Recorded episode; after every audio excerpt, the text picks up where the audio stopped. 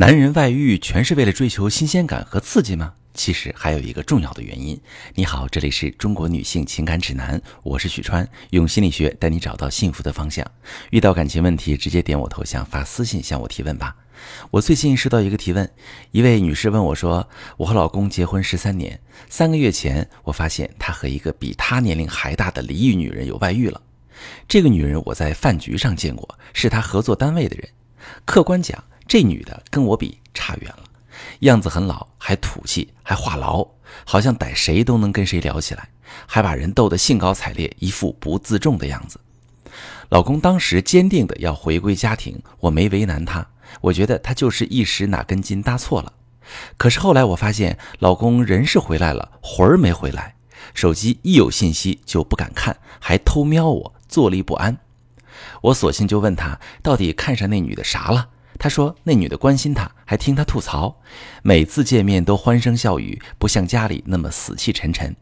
我觉得老公睁着眼说瞎话。我没听过哪个男的搞外遇是想和外面的女人聊天的。老师，我老公到底是怎么了？我现在很担心他会再犯。好，这位女士，对于老公的异常状态以及他说的外遇的理由，我能理解你为什么感到难以置信。当人们提起第三者，脑子里条件反射自动生成的画面就是一个年轻有姿色、性感轻佻的女人。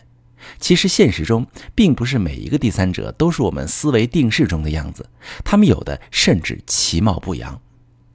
当一个女人看到破坏自己家庭的那个女人，从外貌到个人条件都比自己差远了时，普遍会有两种反应：要么自我否定、自信心崩溃。要么就是大意轻敌，觉得老公一时神经错乱，回来就没事了。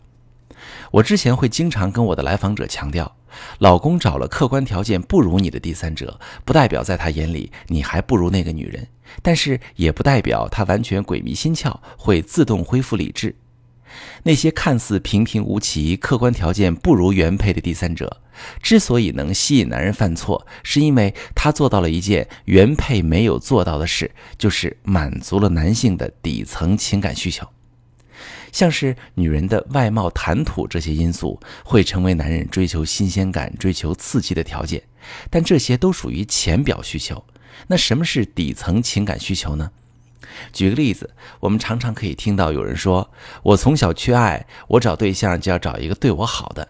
你会发现，这类人在选择伴侣时，不会把对方的条件看得最重，只要对方能凡事把他排在第一位，生活上给予他无微不至的关照，他就会很满足，不然他就会很难忍受这段关系。那么，被关注、被照顾，就是这类人的底层情感需求。说通俗点，就是刚需。其他条件像是长得好看、有钱、有能力，那都属于锦上添花。我们假设这个人的伴侣恰好属于付出型，他能从照顾人的过程中获得充实感和满足感，那么这两个人在一起就属于情感底层需求和情感给予模式相匹配，这样的婚姻就不会出现背叛危机，因为双方都从这段关系中得到了满足。现在你应该不难理解你和老公的问题出在哪里了。他和一个各方面都不如你的女人搞外遇，是因为那个女人的情感给予模式正好符合你老公的情感底层需求。你老公喜欢活跃的相处气氛，那个女人恰好会聊天，所以他们的相处给了你老公精神上的满足感。东窗事发之后，你老公选择回归家庭，是因为他知道家庭的重要性。在理性层面上也知道你比那个第三者好太多，可是他回归家庭这三个月以来，你并没有意识到你和老公的相处存在问题。你认为老公回来了就是回来了，所以你还以之前的互动模式和老公相处。你老公用“死气沉沉”这个词来形容你们的家庭氛围，你也觉得外面那个女人爱聊天，属于话痨。从这两个关键细节就能推断出。你平时很少和老公聊天可能你的精力和关注点用在孩子身上，或者在工作中，你不觉得老夫老妻需要每天交流感情，而你老公觉得这种沉闷的婚姻生活让人难以忍受，所以他的表现就是人回来了，魂儿没回来。他惦记的不是外面那个女人本身，而是那种相处的感受。想要保证老公以后不再犯错，你其实只需要调整一下和他的互动模式就可以了。你不爱说话，可以引导老公说，你听着就行。每天不用花多少时间，饭后半小时，两口子一起散散步、聊聊天，或者坐在一起看看电视节目，交流一下感受。你会发现，老公慢慢的不再惦记着手机有没有来信息。其实，大多数遭遇背叛的家庭，都不是因为觉得伴侣不够好，而是你给的不是我需要的，我需要的你又不给。只要我们彼此知道大家的需求是什么，再相应的调整一下自己的付出形式，感情的温度就会很快上升。